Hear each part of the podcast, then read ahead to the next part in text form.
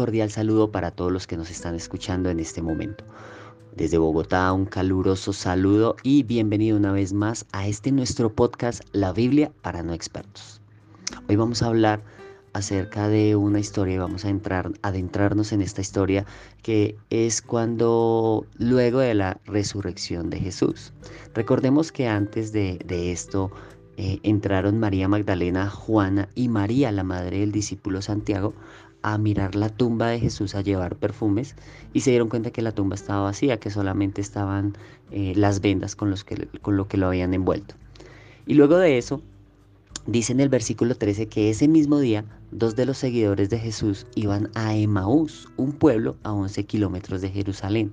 Mientras conversaban de todo lo que había pasado, Jesús se le acercó y empezó a caminar con ellos, pero ellos no lo reconocieron. Jesús les preguntó, de qué están hablando por el camino. Jesús sabía obviamente de qué estaban hablando, pero me encanta ese sentido del humor de Jesús. Y le dice, ¿de qué están hablando por el camino? Los dos discípulos se detuvieron, sus caras se veían tristes. Y uno de ellos, llamado Cleofas, le dijo a Jesús, ¿eres tú el único en Jerusalén que no sabe lo que ha pasado en estos días? Y Jesús nuevamente, haciéndose loco, le dice, ¿qué ha pasado? Y ellos le respondieron, lo que le han dicho a Jesús, el profeta de Nazaret.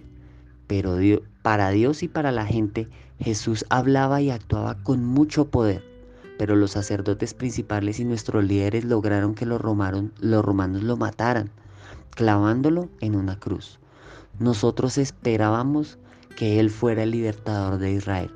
Y aquí vemos algo en los dos discípulos de Jesús y era el desánimo. Ellos estaban ya desanimados porque veían una esperanza, pero ahora lo cambiaron por desesperanza. Entonces dice, nosotros esperábamos que Él fuera el libertador de Israel, pero ya hace tres días que murió.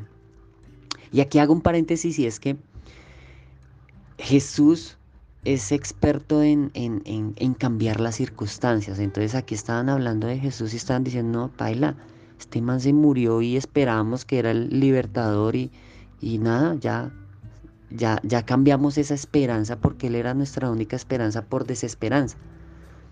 Y miremos lo que sigue a continuación. Esta mañana, diciendo los discípulos a Jesús, esta mañana algunas de las mujeres de nuestro grupo nos dijeron, nos dieron un gran susto. Ellas fueron muy temprano a la tumba y nos dijeron que no encontraron el cuerpo de Jesús. También nos contaron que unos ángeles se le aparecieron y les dijeron que Jesús está vivo. Y aquí yo digo, pues eso no era un susto, era una buena noticia, pero ellos lo veían como un susto. A veces también nos pasa que interpretamos de una manera incorrecta la circunstancia. Entonces, ¿cuál susto? Yo hubiese estado feliz. Claro que no sabía todo lo que había pasado. Algunos hombres del grupo fueron a la tumba y encontraron todo tal como las mujeres habían dicho. Para ello, pero ellos tampoco vieron a Jesús. Y luego dicen, Jesús les dijo, Tan tontos ustedes que no pueden entender. ¿Por qué son tan lentos para creer todo lo que les enseñaron los profetas? ¿No sabían ustedes que el Mesías tenía que sufrir antes de subir al cielo para reinar? Pero luego Jesús con ese amor, con esa paciencia, ¿no? Le dice, luego Jesús les explicó todo lo que la Biblia decía acerca de él. Empezó con los libros de la ley de Moisés y siguió con los libros de los profetas. Cuando se acercaron al pueblo de Emaús, Jesús se despidió de ellos, pero los discípulos insistieron, quédate con nosotros. Ya es muy tarde y pronto el camino estará oscuro. Y vemos aquí algo muy especial y es que los discípulos le pidieron que se quedara con ellos. Y vean cuán importante es que nosotros también hagamos lo mismo. Quédate con nosotros, ya vamos a ver por qué. ¿Cuál era el objetivo? Jesús se fue a la casa con ellos, finalmente aceptó la invitación. Jesús no rechaza la invitación. Primer punto.